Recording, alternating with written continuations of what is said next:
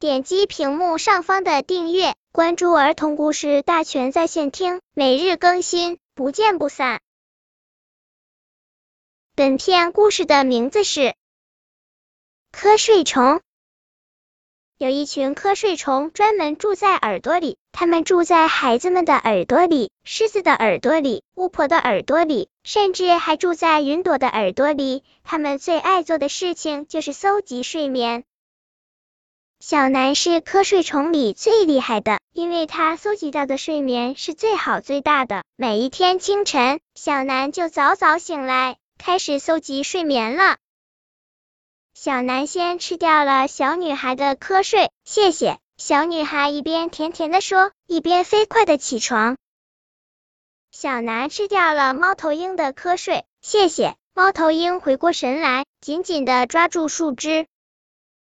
小南吃掉了云朵的瞌睡，谢谢。云朵赶紧散开，太阳的脑袋露出来了。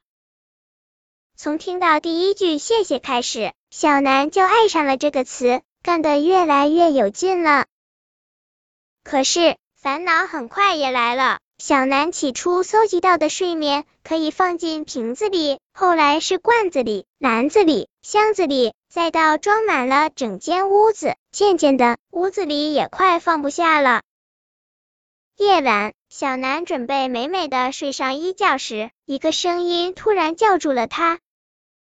小南，送我一些睡眠吧。小南回过头，原来是一个偷偷跑出来的粉色的梦呀。你需要睡眠？小南问。是呀，我的主人又失眠了，所以夜里我都没法陪伴他了。粉色的梦说。那好的，我送你一些睡眠吧。小南说，心里有些欣喜。谢谢，你瞧。其实和我一样的梦还有很多的，可以的话，请送一些给他们吧。粉色的梦收到睡眠后，终于可以回到主人身边了。每天，小南依旧会早早出门搜集睡眠，也会在夜里送一些睡眠给各式各样的梦。现在，小南的屋子不仅装着许多睡眠，还有了很多的好朋友。